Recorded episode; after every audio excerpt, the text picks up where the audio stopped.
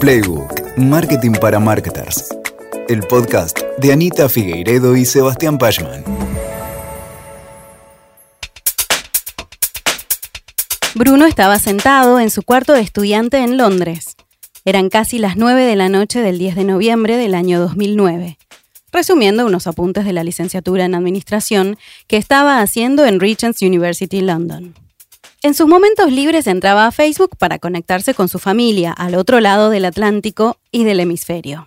Más de 11.000 kilómetros lo separaban de su familia y, claro, de su hermano Martín, con quien chateaba a diario.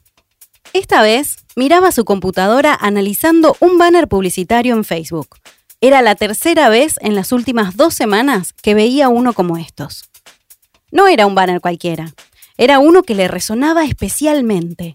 Estaba ofreciendo la contratación de seguros por Internet. ¿Y por qué era tan especial? Bueno, para eso tienen que conocer algo de la historia de Bruno y Martín. Bruno y Martín Ferrari, los hermanos Ferrari, hijos de Jorge y Susana, un matrimonio que se conoció vendiendo seguros allá por los 70 y la vida los siguió llevando por ese camino. Jorge siempre vinculado al mundo de los seguros, en cargos directivos de grandes aseguradoras y participando activamente en la vida del sector, hasta que a principios de los 2000 armó su propio broker gracias a su gran experiencia en seguros. Los seguros estaban en el ADN de la familia Ferrari. Por eso Bruno estaba analizando esto de la venta online. En Argentina ni se hablaba del tema y en la mesa familiar nunca había aparecido. En esos meses de universidad, Bruno habla con Martín y le dice, tenemos que hablar con el viejo. El mercado de los seguros va a cambiar. Acá en Europa ya se están vendiendo por Internet. No podemos quedarnos afuera de esto. Esa conversación poderosa los atravesó e impulsó a plantearle a Jorge que tenían que evolucionar y armar un broker online.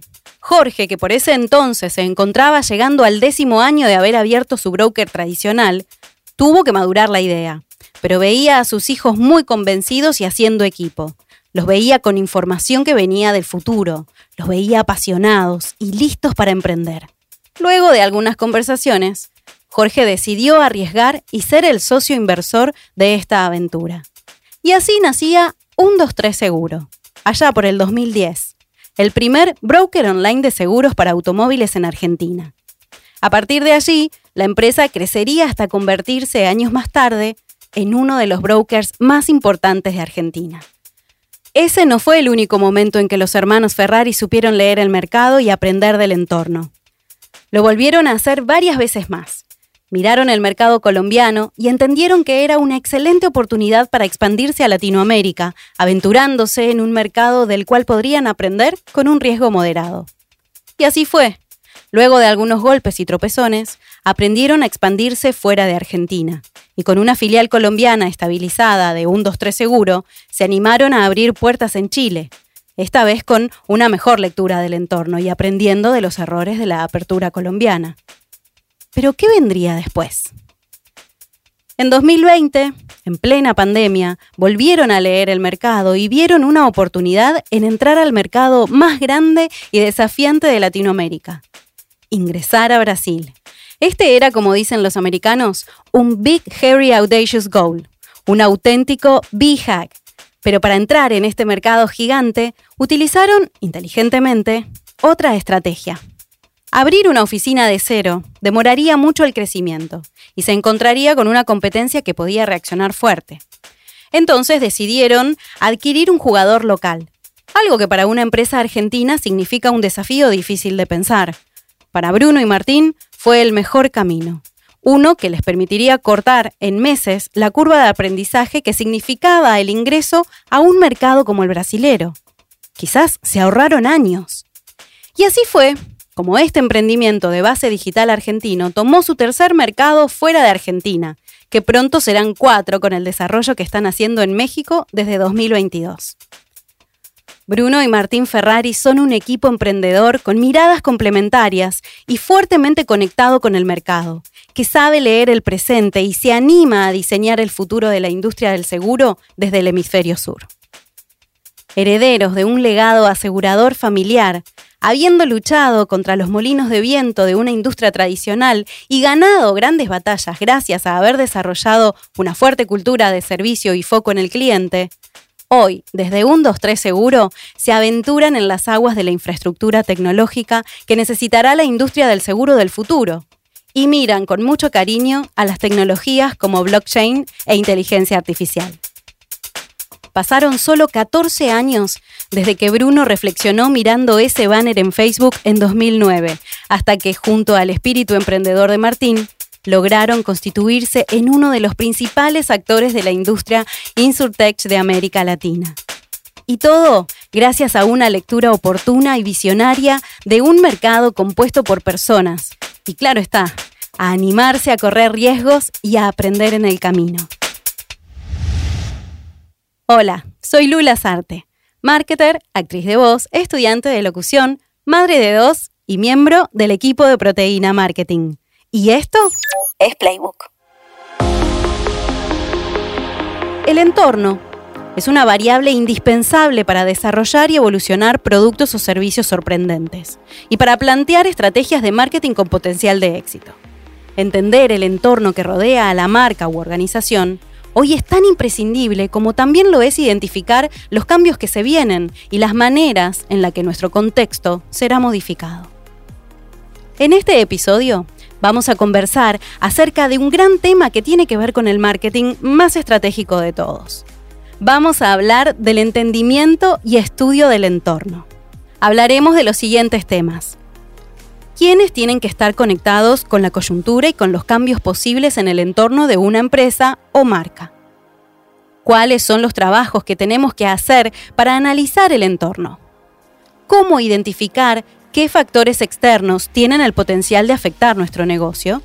¿Y qué tan pendientes debemos estar de la coyuntura? Y muy importante, te invito a que te quedes hasta el final, porque en los últimos minutos de este episodio contaremos con los consejos expertos de Juan Pablo Mansuoli, quien es primero emprendedor y marketer, y luego profesor de marketing y de estrategia de negocios, y finalmente director de la Escuela de Negocios de la Universidad Católica Argentina, en donde también dirige el MBA de la UCA y dirigió la licenciatura en marketing de la UCA. Imperdible nuestro invitado. ¿Empezamos? Dale. Hola Anita, hola Sebas. Les doy la bienvenida a un nuevo episodio de Playbook. Hola Lu, hola Sebas, buenísimo el episodio de hoy. Es hermoso cuando un tema trasciende a la disciplina y se toca con la estrategia del negocio. Hola Lu, hola Anita. Gran, gran, gran tema, el análisis del entorno. Me encanta. Bueno, vamos directo entonces, sin más vueltas. Y les pregunto, de lleno, ¿qué es el análisis del entorno? Te contesto primero, si querés, definiendo entorno. ¿Qué te parece? Dale. En el entorno, el afuera de una organización o marca, se encuentran agentes y elementos que están cercanos a la organización e interactúan directamente o no interactúan directamente, pero sí influyen sobre ella. El entorno entonces son fuerzas externas que en general no son controlables o al menos no son del todo controlables por parte de la empresa, pero en cambio sí ejercen esta fuerza o influencia sobre ella. Claro, bueno, ahí es el conjunto ¿no? de las variables externas a la organización que inciden, tanto directa o indirectamente, sobre los resultados y entonces terminan afectando la toma de decisiones, las estrategias, las acciones de marketing de una organización o una marca. Podemos dividir el entorno en microentorno y en macroentorno. Bueno, comencemos con microentorno. Bueno, vamos a hablar de microentorno. Son aquellos agentes muy cercanos a la empresa y que se encuentran en interacción constante con nosotros. Son los proveedores, los intermediarios o canales, la administración pública, los competidores y las audiencias. Vayamos uno por uno. Los proveedores empresas que proporcionan insumos o servicios a la organización. La empresa podrá influir sobre el proveedor si ésta es de gran tamaño. Tiene poder de mercado, poder de negociación y existe un gran número de proveedores de donde pueda elegir. Los intermediarios. Son los que operan como canales de distribución, Los intermediarios influyen en las acciones de marketing en temas de precio porque existe un elemento añadido, que es la distribución, y eso afecta el precio del bien o del servicio final. La administración pública influirá fijando normas de apertura, impuestos y reglamentaciones que afectan a la empresa en forma directa. Los competidores son empresas que fabrican o venden el mismo bien o servicio que nuestra empresa, o bienes o servicios que son sustitutos. ¿sí? Nuestras audiencias pueden decidir entre ellos o nosotros y el accionar de los competidores nos afecta directamente también. ¿Y las audiencias? Por supuesto que los distintos stakeholders de la marca y dentro de ellos nuestros clientes y potenciales clientes son parte del microentorno de la compañía y lo que les afecta nos afecta a nosotros también. Entonces el microentorno es lo más cercano del entorno. Así es. ¿Les parece que veamos ahora cuál es el macroentorno? Dale, yo te cuento. El macroentorno son aquellos elementos que no interactúan en el conjunto de la empresa, ¿no? Pero la influyen. Dicha influencia es más diversa y ellos, o sea, el macroentorno está más alejado del control de la empresa. Si les parece, voy nombrando uno a uno también estos elementos, porque son todos importantes. Primero tenemos el elemento demográfico y social. Lo primero que este elemento mira es el tamaño de la población. Cuanto más grande sea este tamaño de la población, más posibilidad de negocio seguramente podremos tener el tamaño de la población va a cambiar en función de la tasa de natalidad, de la tasa de mortalidad, de la esperanza de vida, de las migraciones, y en función de todo esto habrá más o menos oportunidades para nuestra organización. Por ejemplo, un incremento en la tasa de natalidad hará incrementar la venta y las acciones comerciales en un mercado prenatal o de niños, ¿no? O, de bebés. Pero también son importantes otras variables, como también el nivel de educación de la población, los cambios socioculturales, en los gustos y las preferencias de, de las personas, el nivel de consumo, la distribución de ingresos, los factores étnicos de la población, los factores religiosos y por supuesto el estilo de vida. Todo esto hace este elemento número uno que es el elemento demográfico y social. Vamos al segundo elemento. En segundo lugar podemos hablar del, del elemento económico. No es lo mismo trabajar en un mercado que se encuentra en expansión, que en el que seguramente eh, lo que vamos a encontrar es un predominio de consumo de primeras marcas, o que esté en recesión, en el que se tiende a comprar, las personas compramos productos genéricos que no llevan marca o segundas marcas, ¿no? Tenemos más composición de ese tipo. Y cubre las necesidades de los consumidores, pero no te aportan el elemento aspiracional. También seguramente va a influir mucho en el comportamiento del consumidor, el tipo de interés vigente y las opciones de financiación disponibles. Y por supuesto, en el consumo influye también la variable de desempleo. Entonces, estas dos cosas que estábamos hablando también son parte del elemento económico. En el tercer lugar tenemos el entorno cultural, el nivel cultural de un determinado mercado afectará el tipo de producto que se consume y también la manera de adquirir el producto.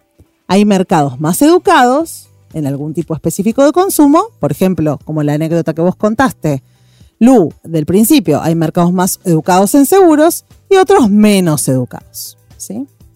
En cuarto lugar está el entorno tecnológico y en qué mercado operamos respecto de la tecnología, su disponibilidad y su acceso.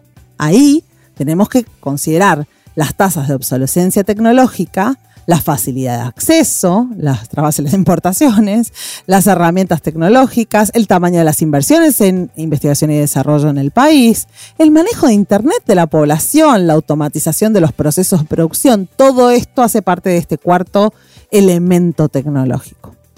En quinto lugar está el entorno legal, las leyes generales como las leyes laborales, las publicitarias, las de seguridad laboral, la propiedad intelectual y miles licencias, miles de otras leyes. Y déjame, Anita, agregar dos elementos más ¿sí? del macroentorno que podríamos decir, bueno, que está en el sexto lugar, el entorno político o el elemento político. Los factores políticos son aquellos que indican de qué forma las acciones y medidas del gobierno pueden influir en la operatividad y rendimiento de la empresa. se tienen en consideración las medidas como las siguientes, políticas fiscales, los subsidios, tratados comerciales y en general todas aquellas políticas dirigidas a las empresas a nivel nacional. Entonces ahí tenemos un elemento fuerte, ¿no? El político, Fuerte, el entorno sí. político. Y en el séptimo lugar podemos mencionar y sumar el entorno ambiental o ecológico, súper importante. Otro también muy importante. Muy importante. Los factores ecológicos son aquellos aspectos relacionados con la conservación del medio ambiente y el entorno en general, es decir, que resguardan el estado del terreno frente a las actividades empresariales. En este sentido, lo que opera sobre este entorno fuertemente son las leyes de protección medioambiental, los niveles de contaminación, eh, los efectos del cambio climático, las posibilidades que existen de sufrir catástrofes naturales, las legislaciones sobre el consumo energético y también las legislaciones sobre el reciclaje. Muchos de estos elementos que estuvieron mencionando me hacen acordar al famoso Pestel. ¿Podríamos resumir al macroentorno con esta herramienta? Claro, Lu. El análisis PESTEL es una herramienta que nos ayuda a definir el análisis macroeconómico de la empresa de manera estratégica. PESTEL es el acrónimo de los diferentes tipos de factores externos que afectan al negocio. Político, económico, social, tecnológico, ecológico y legal. Este estudio se utiliza con el objetivo de conocer el entorno de la empresa cuando elabora planes estratégicos, planes de negocio, de marketing, financieros, entre otros. De la misma manera, puede ser utilizado para complementar otros instrumentos de análisis como lo son el análisis DAFO o FODA y las cinco fuerzas de Porter. El resultado que obtengamos nos servirá para conocer qué elementos pueden afectar a nuestra empresa en el presente o a futuro. Hablemos de estas herramientas, me interesó. Pero primero respondeme una cosa, por favor. ¿El análisis del entorno es un tema de marketing o de gerencia general? Hmm, De ambos, de ambos. Ok. Es importante que el análisis y el entendimiento de lo que pasa fuera de nuestra organización y cómo la afecta sea un tema de estrategia de negocios y un tema, a su vez, de estrategia de marketing.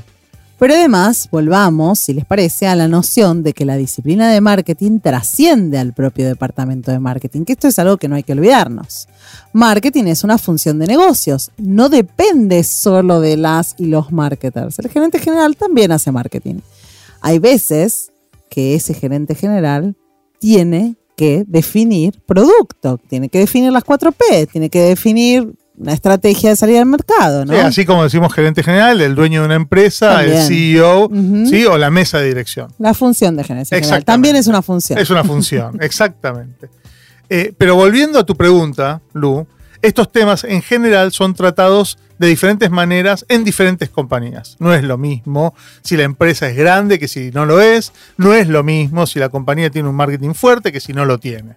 Me haces acordar a cuando yo me puse a trabajar en una empresa más chica después de muchos, muchos años de multinacional y pedía por departamentos que obviamente no existen, ¿no? En las organizaciones más chiquitas. Investigación de mercado, ¿no? Me- ¿Dónde está la gente de investigación de, investigación de mercado? No hay.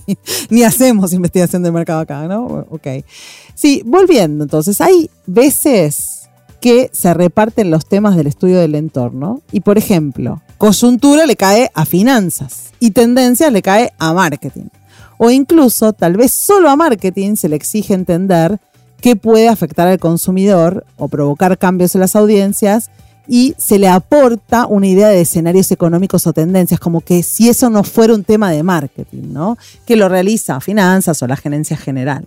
Pero incluso en las empresas en donde externamente a marketing se realizan muchos análisis de contexto, las y los marketers no nos podemos desentender de esta observación. Y rara vez es algo que queda solamente en el área de marketing, porque son temas que tienen la posibilidad de potenciar o de complicar al negocio. Y son temas que también se, toma, se tocan en las mesas de gerencia general. ¿Y cómo se vincula el negocio con el entorno? Eso, esto, la, la vinculación es algo que tenemos que descubrir. Sí, no viene en un... No, digamos, no, no no está vamos a in- saber in a a box, priori, ¿no? no lo Plug and play, no. Entender qué es lo que le pasa al negocio en función de cómo evoluciona el entorno para identificar oportunidades y amenazas es algo que tenemos que descubrir. En algunas organizaciones esto está mucho más madurado y se sabe, ¿no? Hay algunas cuestiones ahí de correlación, entonces vos sabés ¿no? que, que puede haber un- una, una fuerte vinculación con eh, cuestiones cíclicas, ¿no? Hay negocios que son cíclicos y la evolución correlaciona directamente con el crecimiento, con, con el crecimiento del país o del PBI. ¿Sí? Mientras que otros negocios son negocios contracíclicos y su evolución correlaciona inversamente a cómo se comporta el PBI, por ejemplo. ¿no? Ahora, por otro lado, hay negocios que correlacionan con variables sociales, como, la, como bien decía Anita hace un rato, la tasa de natalidad, el nivel de educación, pero también otras cuestiones sociales que pueden estar Desempleo, por ejemplo. Venta Des- directa desempleo. correlaciona muy. Y, o sea, crece desempleo, crece la gente saliendo a buscar Nuevas preocupaciones. por venta directa. ¿eh? nuevas preocupaciones de la comunidad también aparecen y hay variables sociales que terminan afectando y vos tenés que aprender qué cosas ¿sí? van a terminar impactando en, en tu negocio. Hay veces que eso se repite y hay veces que tenés que estar atento. Es imprescindible no solamente leer el macroentorno, sino también entender cómo nos impacta o cuál es el potencial de impacto que éste va a tener en nuestra compañía. ¿Y qué características tiene que tener quien observa y analiza el entorno? Quien mira hacia afuera debe ser principalmente una persona curiosa. Tiene que tener la curiosidad suficiente para tirar del hilo y hacerse las preguntas correctas. También es imprescindible que pueda buscar diferentes fuentes. Es importante preguntarnos a cuántos especialistas distintos escuchamos en el año. Una tendencia puede ser identificada por distintos grupos y especialidades, no siempre vienen del mismo lugar, pueden venir de economistas o sociólogos, pero también de expertos en desarrollo urbano, de etnógrafos, de ambientalistas, de politólogos. Claro, y también es importante la fuente, ¿no? Porque quienes te acercan la tendencia podrían tener sus propios intereses. Y me pregunto, y me parece hasta obvio, pero ¿hay que tener cuidado con las fuentes de dónde sacamos las cosas? Sí, es una pregunta que ya tiene su, respuesta a la pregunta, pero por supuesto que sí. Y está bueno decirlo, ¿sabes? Porque muchas veces lo encontramos en Internet, ¿no? Las fuentes y los intereses detrás de la fuente. Porque si estás, por ejemplo, intentando identificar, vamos a decir algo sencillo, pero importante para si haces moda, ¿no?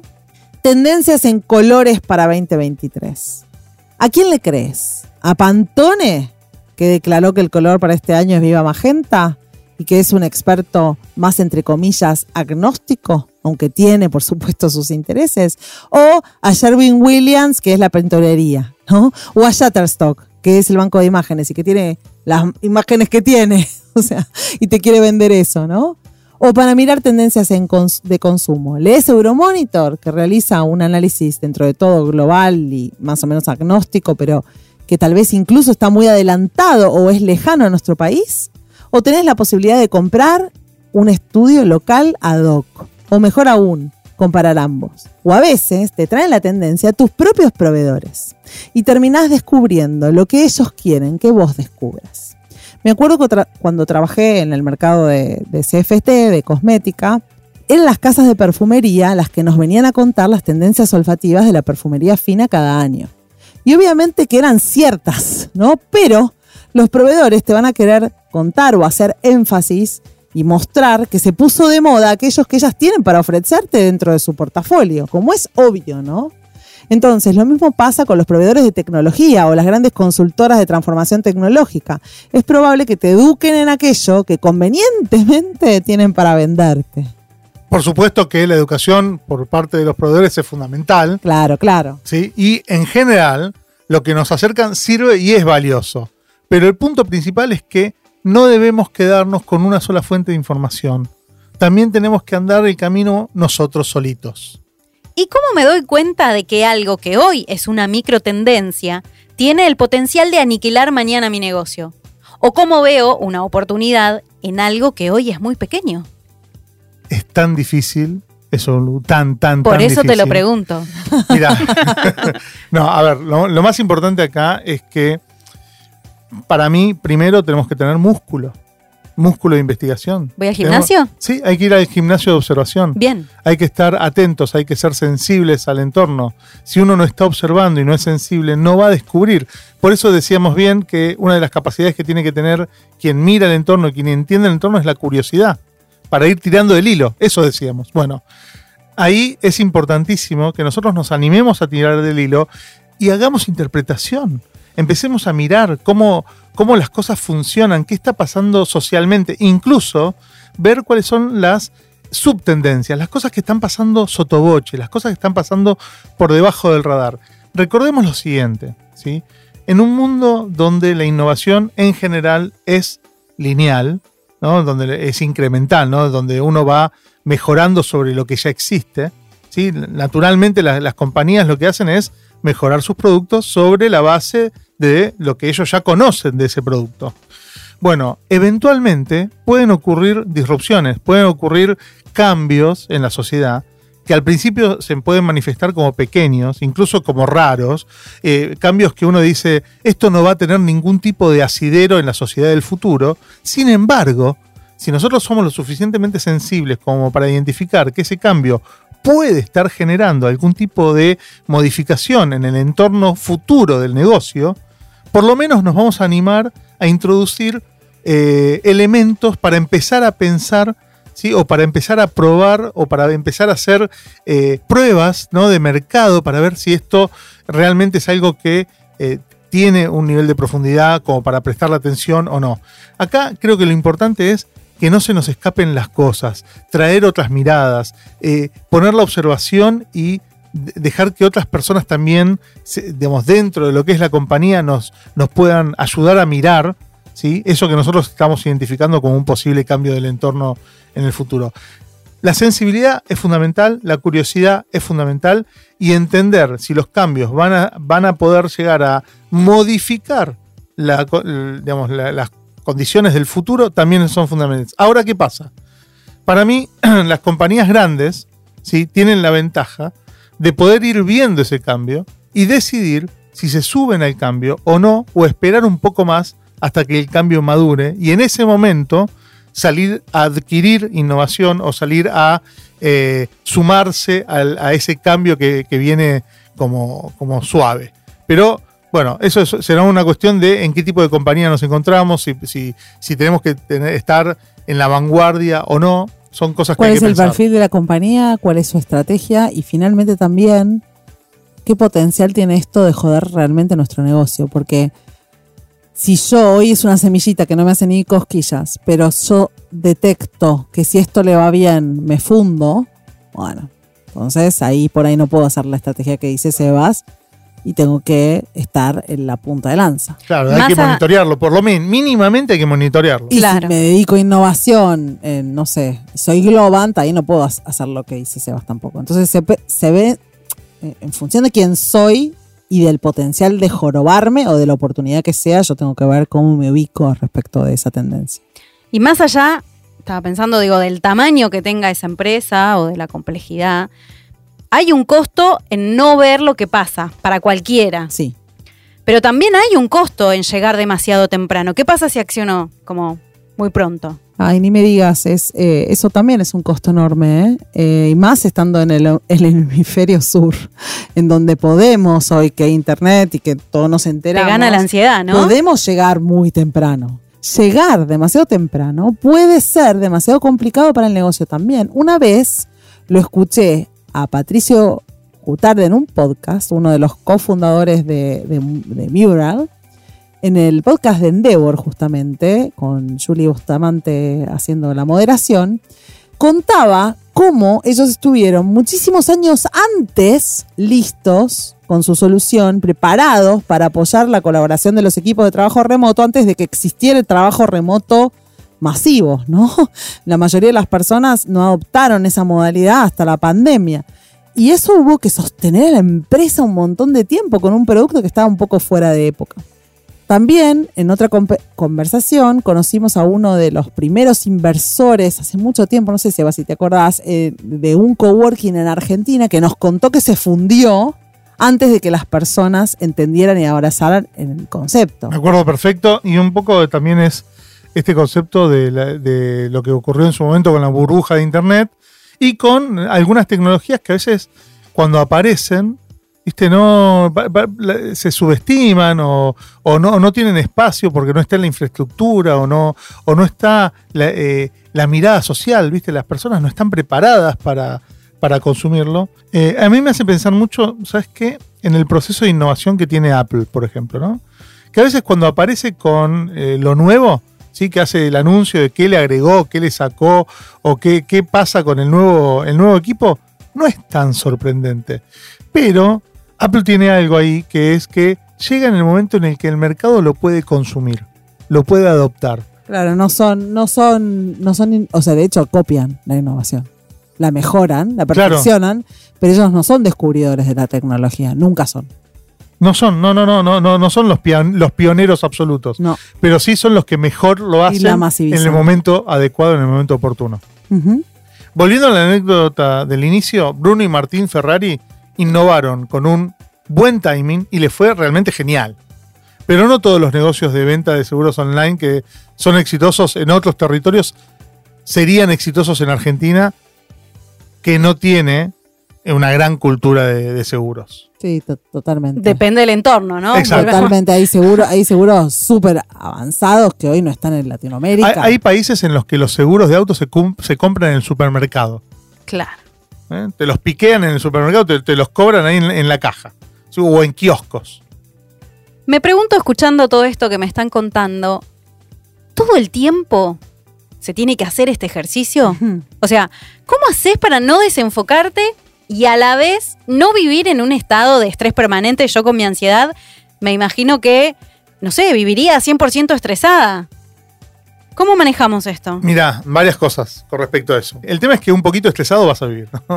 hay que mirar, hay que mirar para no me afuera. relajo, No, no. nunca me relajo. Y, lo que pasa es que relajarse es morir en algunos, en algunos casos, ¿no? Hay que mirar para afuera, pero no se puede mirar para afuera todo el tiempo. Eso es verdad. No podemos estar mirando para afuera todo el tiempo. Lo que sí, lo que sí podemos hacer, como buenos planificadores que somos, es decidir en qué espacio o qué momento le dedicas ¿sí? eh, tiempo a, a mirar para afuera durante el año. ¿sí? Tiene que ser algo que vas a encarar por diseño. Voy, voy a salir a investigar qué es lo que está pasando en este momento. Delimitar un área de tiempo. un digamos, momento, o más de un momento, pero un momento en específico en donde vos ponés los ojos a investigar. Coincido que está muy bien eso de definir esa periodicidad, porque no se puede vivir en análisis todo el tiempo. Eso también paraliza. Por eso, decidir esto, diseñar esto, es importante. Hablemos ahora de las herramientas que existen para hacer este análisis en el momento en que haya que hacer el análisis. Bien, yo diría que nos quedemos con las clásicas que siempre nos ayudan. Una es Pestel, que acabamos de nombrar, pero también están, si les parece hablar, del análisis DAFO o FODA ¿eh? y las cinco fuerzas de Porter. Hablemos, si quieren, para empezar, del análisis de las cinco fuerzas que fue creado por el estratega Michael Porter, una herramienta estratégica que nos ayuda siempre a evaluar y analizar el nivel de competencia entre las es- empresas que están en nuestro mismo sector. Buenísimo, empecemos con Porter entonces, que lo aprendimos en la facultad, obvio, pero que no pierde vigencia. Totalmente vigente. Es un modelo muy vigente. Totalmente vigente. Las cinco fuerzas de Porter es un diagrama estratégico muy utilizado aún hoy en el sector de los negocios y que sirve para analizar las fuerzas competitivas de una empresa.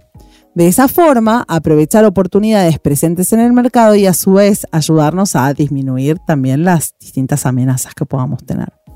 Michael Porter creó esto antes de que fuéramos a la facultad igual, te doy la noticia, en 1979. Y muchos de nuestros oyentes Sí, nacieron, no habían ¿no? nacido con el objetivo de analizar la rentabilidad que tiene un sector en específico, teniendo en cuenta la estructura del mercado para valorar si es posible establecer un negocio en dicha área. Es decir, esto fue creado para decir si vos te metés o no te metés en un mercado. Eh, el análisis de, de Porter es un análisis que nos permite ver, como si fuésemos observadores externos, cuál es el nivel de rivalidad que existe en, un mercado en particular, en una industria, en un sector, entre esas cinco diferentes fuerzas. De hecho, bueno, Porter es uno de nuestros ídolos, ¿sí? Eh, nacido en 1947 en Estados Unidos y profesor de la Universidad de Harvard. Es considerado como uno de los intelectuales más influyentes en los temas relativos a la competitividad empresarial. Es el padre de muchas de las estrategias de marketing modernas, como por ejemplo la teoría de la cadena de valor. Volviendo igual a las cinco fuerzas. La herramienta está compuesta por las siguientes cinco fuerzas. Uno, poder de clientes. Dos, amenaza de nuevos competidores. 3. Poder del proveedor. 4. Amenaza de productos sustitutos. Y quinto, rivalidad competitiva. Vamos a ver cómo están colocadas en el diagrama. Son dos fuerzas ubicadas verticalmente, que son el poder del proveedor y el poder de clientes, además de tres fuerzas dispuestas horizontalmente, amenaza de nuevos competidores, amenaza de productos sustitutos y rivalidad competitivas. Vamos a ver cada una qué significa, ¿no? A ver, Sebas, ¿me ayudas? Dale, dale, te ayudo. Vamos con, con la primera. Es poder de clientes. ¿Cuál es el poder de los clientes? Esta área del modelo indica que si nuestro cliente tiene muchas opciones o productos sustitutos, digamos, entre los cuales poder elegir, tiene en general un mayor poder de negociación. De este modo, la empresa se verá obligada a establecer nuevos precios, promociones, descuentos y lanzar nuevos productos para trabajar en la diferenciación contra la competencia y contra los productos sustitutos. La segunda corresponde a la amenaza de nuevos competidores. Acá tenemos que entender si nuestro sector es un sector que es consolidado o no es consolidado y está en crecimiento, para entender la posibilidad de que ingresen al mercado o no competidores nuevos. Resulta realmente difícil ingresar a un sector que ya está consolidado, ya tiene los grandes, ¿no? ya tiene la, la competencia establecida, está equilibrado, ya sea por la saturación del mercado, por limitaciones con los canales de distribución o por falta de experiencia. Pero si está en crecimiento, bueno, eso tiene un peso. Claro, va a ser más atractivo, ¿no? Eh, va más atractivo para los que están afuera y los que estamos adentro, bueno, Hay oportunidad. tenemos que entender. La tercera fuerza, que, de la cual nos habla Porter, es el poder del proveedor o de los proveedores de, este mercado. Similar, es muy similar a la fuerza de los clientes, esta parte, esta región de la matriz, indica que si existe una mejor agrupación de los proveedores en eh, en lo que respecta a pedidos, recursos, precios, estos proveedores generarán un mercado mucho más atractivo. ¿Eh? Sin embargo, un mercado con pocos proveedores no puede ofrecer el nivel adecuado de recursos a cualquier empresa. Por lo tanto, entender, entender si el mercado tiene una cantidad de proveedores suficientes como para eh, tener una pulseada a favor de los que están compitiendo, ¿sí? O no, porque a lo mejor el proveedor es el único que puedes elegir y, termina ganando, o sea, el nivel de rivalidad contra los proveedores, ¿sí? En donde vos se, juega tu fuerza contra la fuerza de los proveedores, es lo que tenés que entender. ¿no? Entonces, ahí es, donde hay muchos proveedores para, entre los cuales elegir, bueno, estás en una situación atractiva. Si tenés muy pocos proveedores, lo más probable es que los proveedores sean los que driveen ese mercado ni te digo si son un sindicato, ¿no? si están sindicalizados y, por ejemplo, tenés logística todo tomado por un sindicato, todas esas cosas se ven en este análisis. Absolutamente. Como cuarta fuerza está la amenaza de productos sustitutos. Ya hablamos de los productos sustitutos que estaban presentes en el mercado antes, pero esta es la amenaza de productos sustitutos, es decir, los productos sustitutos que pueden ingresar. Están situadas aquellas empresas que podrían elaborar y ofrecer un producto o servicio con la capacidad de sustituir a los de nuestra empresa, ya sea por mejor precio o por mejores funciones o por uso complementario, o sea, digo sustituto. Si esto ocurriera, podría ser que nuestros consumidores prefieren adquirir esos productos sustitutos en lugar de los que ofrece nuestra empresa. Utilizamos este sector de la matriz para implementar estrategias, o sea, para pensar estrategias para contrarrestar esas empresas y entender si, si, las si funcionarían o no, no. Y a veces es eh, entender si podríamos ayudar a nuestro producto con mejores aplicadas, con canales nuevos de ventas, con publicidad. A veces no, ¿no? A veces nos damos cuenta que el sector se ha vuelto muy, o sea, muy difícil por esta amenaza. Sí, incluso entender si los sustitutos vienen para quedarse y, nosotros estamos de salida, o si nosotros podemos ofrecer también lo que hoy el mercado elige, que puede estar de la mano de los sustitutos. Entonces ahí tendríamos ya un cambio radical en nuestra estrategia de negocio. Bien, y por último, está la quinta fuerza de la que hablamos, que es la rivalidad competitiva, donde vamos a mirar el mercado en el que están todos los competidores ahí en el medio. Luego de aplicar todos los otros sectores de la matriz de las cinco fuerzas, vamos a obtener la rivalidad competitiva.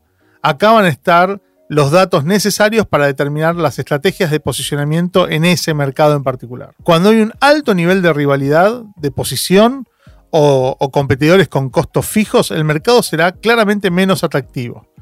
Eh, hay que recordar que cada negocio decide qué estrategia usar para sobresalir frente a los demás. Un mercado en donde hay una, alta, un alto nivel de rivalidad competitiva, ¿sí? Primero hay que ver si es atractivo para alguien que quiere ingresar desde afuera. Ahora, si vos estás en ese mercado y tu posición competitiva es fuerte, o sea, vos tenés capacidad para, para responder, posiblemente sea una, un- una buena estrategia quedarte y afianzar tu posición. ¿sí? El tema está en tener una buena lectura del entorno. A mí lo que me gusta de Porter es que Porter te ofrece una mirada escindida del mercado como si vos no fueses una empresa que está ahí adentro. ¿Sí? Para después sí analizarlo siendo la empresa. Súper completo, entonces, el análisis Eh, de la Porter. matriz de Porter. Pero también hay otras herramientas que podemos utilizar. ¿Por qué no hablamos ahora de el análisis FODA o DAFO? Perfecto, Luz, vamos con, con el FODA. Eh, el análisis FODA o DAFO, ¿eh? depende de, de quién lo hayas escuchado. Depende del idioma. En Brasil, ¿Eh? ¿saben? En Brasil se dice solamente DAFO porque FODA es una mala palabra. Ja, perfecto, bueno. Entonces, DAFO para nuestros amigos de Brasil, sí, FODA para los que estamos en Argentina, que seguramente lo escuchamos más de esta forma. Eh, este análisis es el proceso de descubrir y examinar diferentes aspectos de la empresa y organizar los descubrimientos en una matriz sencilla. Es muy simple de hacer. Cada cuadrante de la matriz corresponde a una de las letras del acrónimo DAFO. El acrónimo significa debilidades o puntos débiles de la compañía, amenazas externas a la organización, fortalezas de la organización y oportunidades del mercado. Bueno, veamos cada uno de estos en, en profundidad. Las fortalezas. Las fortalezas son aquellas cosas que tu negocio hace bien, los recursos únicos que tiene, el equipo o cualquier otra ventaja competitiva que tengas en la empresa. Deben ser fortalezas propias e internas de la organización. Preguntas para descubrir a nuestros puntos fuertes. ¿Qué hacemos bien, como dijo Sebas? ¿Qué nos dijeron nuestros clientes o socios que valoran de nosotros? ¿En qué áreas superamos a nuestros competidores? ¿Qué tiene de único nuestro negocio o, nuestro, o nuestros productos o servicios? ¿Qué activos poseemos, ya sea propiedad intelectual, tecnológica, propia capital? ¿Nuestra gente en qué es mejor que otra gente? Bien. Y, después eso. se me acabaron las preguntas. bueno, son unas Es cuantas un montón preguntas. igual. ¿Sabes que responder esas preguntas es, Eh, es crucial? Sí. Después tenemos las debilidades. ¿sí? Las debilidades son aquellas áreas en las que tu negocio puede mejorar o podría mejorar, donde sea necesario aportar recursos eh, o desarrollar o definir áreas donde tus competidores te pueden llegar a superar. Entonces vos decís, bueno, acá mi competidor es mejor que yo, yo debiera estar trabajando en esta área en particular. Las debilidades son también factores internos, ¿eh? de forma que pueden ser detectadas y solucionadas. Está bueno eso, porque, ay, tenemos esta debilidad. Bueno, resolverla. ¿Cuánta plata hace falta para resolverla, no? Preguntas para descubrir estos puntos débiles. ¿Qué podemos mejorar? ¿Con qué están insatisfechos nuestros clientes o nuestros partners? ¿Dónde estamos por atrás de nuestros competidores? ¿En qué son ellos mejor que nosotros? ¿O dónde nos faltan conocimientos y recursos? Siempre es muy importante hacerte estas preguntas eh, con una mirada customer centric. O sea, todas estas preguntas también debieran si no tener parecen excusas. Claro, es, eh, siempre es, y esto nos va a ayudar a que nuestro cliente sea más feliz. o sea, porque si vos tenés una debilidad y esa debilidad a tu cliente le importa cero, No, no, importa. tenés- no importa. Por ahí no es una debilidad. No es una debilidad. Sí, pero a veces no- nos contamos esas historias. Bueno, hablemos ahora de las oportunidades. Las oportunidades son áreas donde en estos momentos podríamos tomar una ventaja con respecto a la competencia. Pueden ser nuevos recursos disponibles, tendencias emergentes a las que puedas sumarte, o cualquier fortaleza que no hayas adoptado en tu estrategia. Las oportunidades son elementos en general externos porque se escapan al control total de la organización y suelen estar ahí fuera del ámbito de la organización. Excelente. Entonces, vamos con preguntas que hay que hacerse para descubrir oportunidades. ¿Qué tendencias emergentes hay en el mercado que podemos aprovechar? ¿Cuáles de nuestros puntos fuertes podrían ser valiosos para socios en potencia, potenciales, alianzas que podríamos hacer? ¿Qué mercados adyacentes podríamos aprovechar? Cuando decimos adyacentes es literalmente que estén conectados con nuestro negocio. Por ejemplo, integrarnos verticalmente ¿no? Eh, o horizontalmente en el negocio. ¿Hay lugares geográficos con menos competencia en donde hoy no estamos? mercados que podamos aprovechar? ¿Podemos aplicar algún aprendizaje nuestro en tal lugar para aplicarlo en otro? ¿Podemos compartir nuestra historia o, nuestras, o nuestros éxitos en otra parte del mundo? ¿Aprovechar eso? Súper importante. Y finalmente, ¿sí? están las amenazas. Las amenazas son todo aquello que puede afectar negativamente al impacto de tu negocio desde el exterior o cualquier obstáculo con el que se enfrente tu negocio. Por lo general, puedes hacerte una idea de las amenazas o la competencia de tu empresa cuando realizas un análisis del entorno como el que describimos en, este episodio con respecto al pestel, eh, como si fuese un factor externo. las amenazas suelen estar fuera de nuestro control. Preguntas entonces que hay que hacernos para descubrir las amenazas. ¿Qué está haciendo nuestra competencia? que por ahí está ganando mercado. ¿Cómo puede, qué está haciendo bien sería, ¿no? Nuestra competencia. ¿Cómo pueden nuestras debilidades que hoy tenemos dejarnos vulnerables para otros, ¿no? Para que otros se aprovechen de esa debilidad. ¿Para qué tendencias del mercado realmente no estamos preparados? ¿Y qué cuestiones económicas, macro, acá, políticas pueden afectar nuestro negocio en los próximos meses, en el próximo año y así?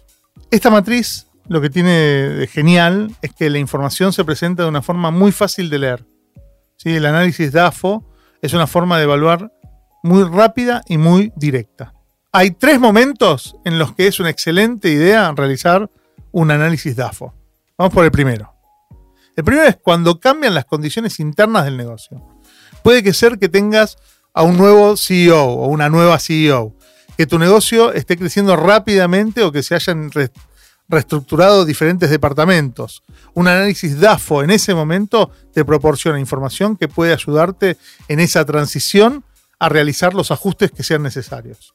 El segundo momento es cuando cambian las condiciones externas del mercado. Nuevos competidores, giros en las condiciones económicas, nuevas regulaciones u otros cambios en el panorama pueden obligar a tu negocio a reflexionar un análisis DAFO puede ayudarte a tomar impulso para los retos que se avecinan.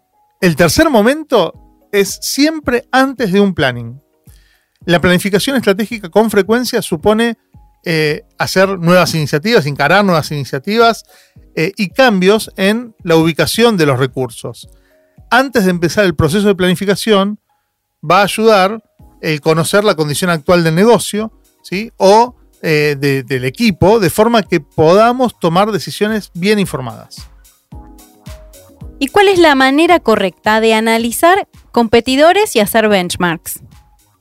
Bien, para nosotros, como lo miramos nosotros, acá Sebastián y yo, benchmark es distinto de análisis de competidores. Si bien, voy a ser sincera, la definición de benchmarking en español, punto de referencia, consiste en hacer un estudio profundizado sobre tus competidores para entender las estrategias y mejores prácticas utilizadas por ellos y adaptarlas e incorporarlas a nuestra estrategia. Es decir, benchmark es cuando vos mirás al competidor para copiarlo. Para eso hay una condición básica que es admirar lo que está haciendo el competidor.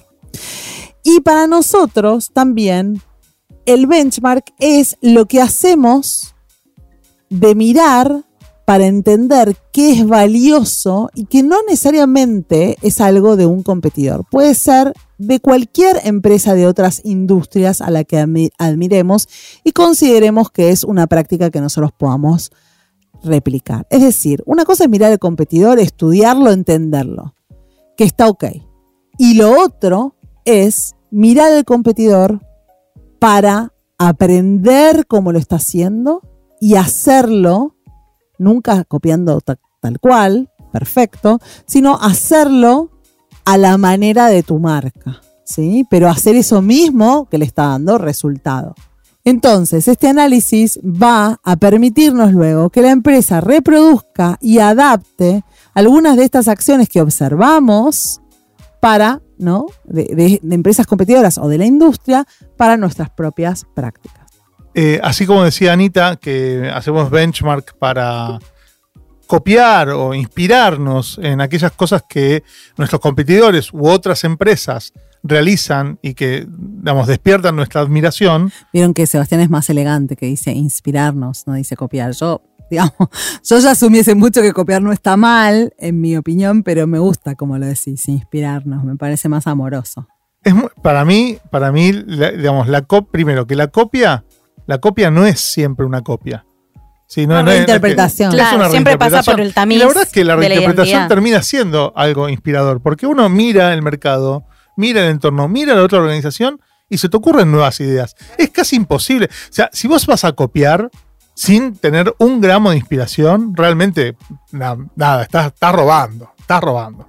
Bueno, pero además de, servirnos para esto que es replicar buenas prácticas o replicar actividades o acciones que nos parecen que están buenísimas, que podríamos llevarle a, nuestros clientes, también eh, hacemos estos benchmarks para descubrir cuáles son aquellas cosas o aquellas áreas en las que nuestros competidores no están desarrollando actividad o no están mirando.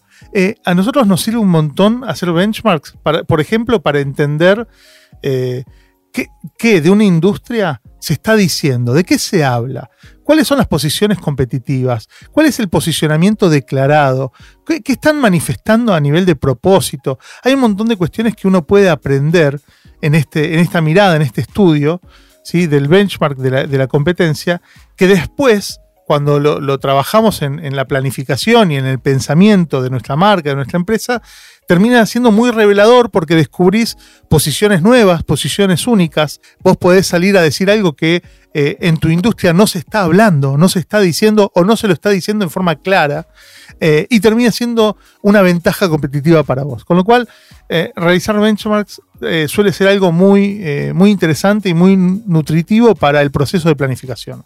Esto de hacer benchmarks tiene un método. y Nosotros hacemos un benchmark podríamos salir al, mercado a mirar. Eh, o podríamos contratar empresas de investigación para que de una forma ordenada salgan a mirar a nuestros competidores y nos traigan la información. También podemos hacer benchmark del tipo de escritorio, un desk research que nos traiga información. Para esto, para esto, para hacer un buen desk research, tenemos que hacer tres cosas fundamentales. Primero, definir qué es lo que queremos mirar. Eh, claramente, bueno, vamos a hacer un benchmark. ¿Queremos mirar todo o queremos mirar una parte? Estamos haciendo un benchmark para mejorar nuestros productos y servicios o estamos haciendo un benchmark para mejorar nuestro, nuestra comunicación o nuestras acciones comerciales o eh, estamos trabajando en la estrategia de marca y queremos salir con una propuesta diferente de posicionamiento. ¿Para qué estamos haciendo este benchmark? Así que lo primero es definir qué es lo que vamos a salir a mirar de nuestros competidores y de las empresas. Lo segundo es comparar peras con peras. O sea, tratar de eh, encontrar exactamente eso que fuimos a, buscar. Porque además, cuando empezamos a comparar cosas que no tienen asidero, ¿no? Que, no, que no podemos comparar, porque vos decís, che, vos sos una, empresa que hace un desarrollo artesanal del producto que vendés y salís a mirar a una empresa que hace un desarrollo industrial del producto que vendes. Y la verdad, ¿sabes qué? Primero, A, no están compitiendo en el mismo mercado. No es el mismo mercado. ¿sí? Eh, las personas que van a consumir uno y otro producto disfrutan de elementos diferentes, tanto de marca como de producto. Entonces, ojo con salir a mirar aquellas organizaciones que si bien admiramos, no, no, podríamos nunca copiar determinadas prácticas porque no estamos en el mismo mercado, porque no compartimos el mismo mercado. Por eso es muy importante hacer lo anterior también, tener mucha claridad de quiénes son competidores y quiénes no. Y tercero, mantener una mente escéptica. ¿sí? Mantener una mente, digamos, que no se case con cualquier idea. Una mente que pueda dudar, ¿no? que, pueda ah, mirar críticamente lo que está haciendo el otro y también lo que estamos haciendo nosotros. Porque en el benchmark incluimos a nuestra propia marca, a nuestra propia empresa. lo estamos mirando para entender qué cosas hacemos bien, qué cosas no hacemos bien. Es re interesante eso porque a veces decimos, qué campaña buenísima. No, por ahí es creativa, pero no es buenísima, ¿no? O sea, una cosa es algo que es llamativo o divertido o interesante y otra cosa es esto trajo resultados. ¿Tuvo impacto en el negocio? ¿Tiene impacto en el negocio o es una boludez que hizo otro nada más? ¿No? Entonces tengamos en cuenta que, que, a veces nos enamoramos de espejitos de colores y, y, y en marketing somos muy así, ay, el otro está haciendo esto, pero pará, ¿y le sirve? ¿No? ¿Con Y qué hay- objeto? ¿Para Mm. qué lo hace? Hay mucho, mucho dueño, ¿no? Que, ay, pero vi que están haciendo esto y entonces yo quiero. ¿Por qué no Yo hacemos esto? ¿Por hacer- qué nosotros no? Y bueno, ¿por qué? ¿Por qué? Por ver, esto, por charlemos. ¿Por qué lo harías? Vos contame por qué lo harías, con qué objetivo, claro. Bueno, súper interesante todo Bueno. este tema, la- las distintas maneras, herramientas de analizar. Eh, ¿Por qué no hacemos un resumen con lo que nos vamos hoy? ¿Qué takeaways nos llevamos? Dale, yo, yo te digo lo siguiente, así como sencillito. La estrategia no surge de la nada. Las estrategias que tenemos tienen que responder al entorno de la empresa y de la industria. Son una reacción que nosotros tenemos a este contexto, a la necesidad, al microentorno, al macroentorno, ¿no? O sea, a nuestras audiencias, a la oportunidad que detectamos. Nuestro entorno entonces se compone de factores que inciden en la estrategia de nosotros y nuestra estrategia es resultado de eso. Y generalmente muchas empresas tenemos poca capacidad de predecir las tendencias y los eventos del entorno. Por eso, esta práctica tiene que ser frecuente, constante y darse por diseño. Bien, y yo agrego ¿sí? que de, de la misma manera, las organizaciones no tienen el control directo sobre los elementos. ¿Sí? No, no, no son magnetos, ¿no? que pueden manejarlo todo eh, a piacere. Eh, y así como tampoco pueden manejar los, los segmentos de mercado. ¿Quién puede manejar un segmento de mercado? Los segmentos de mercado se arman, se desarman, se van, cambian, ¿no? Cambian la- las necesidades, la- las miradas, los intereses.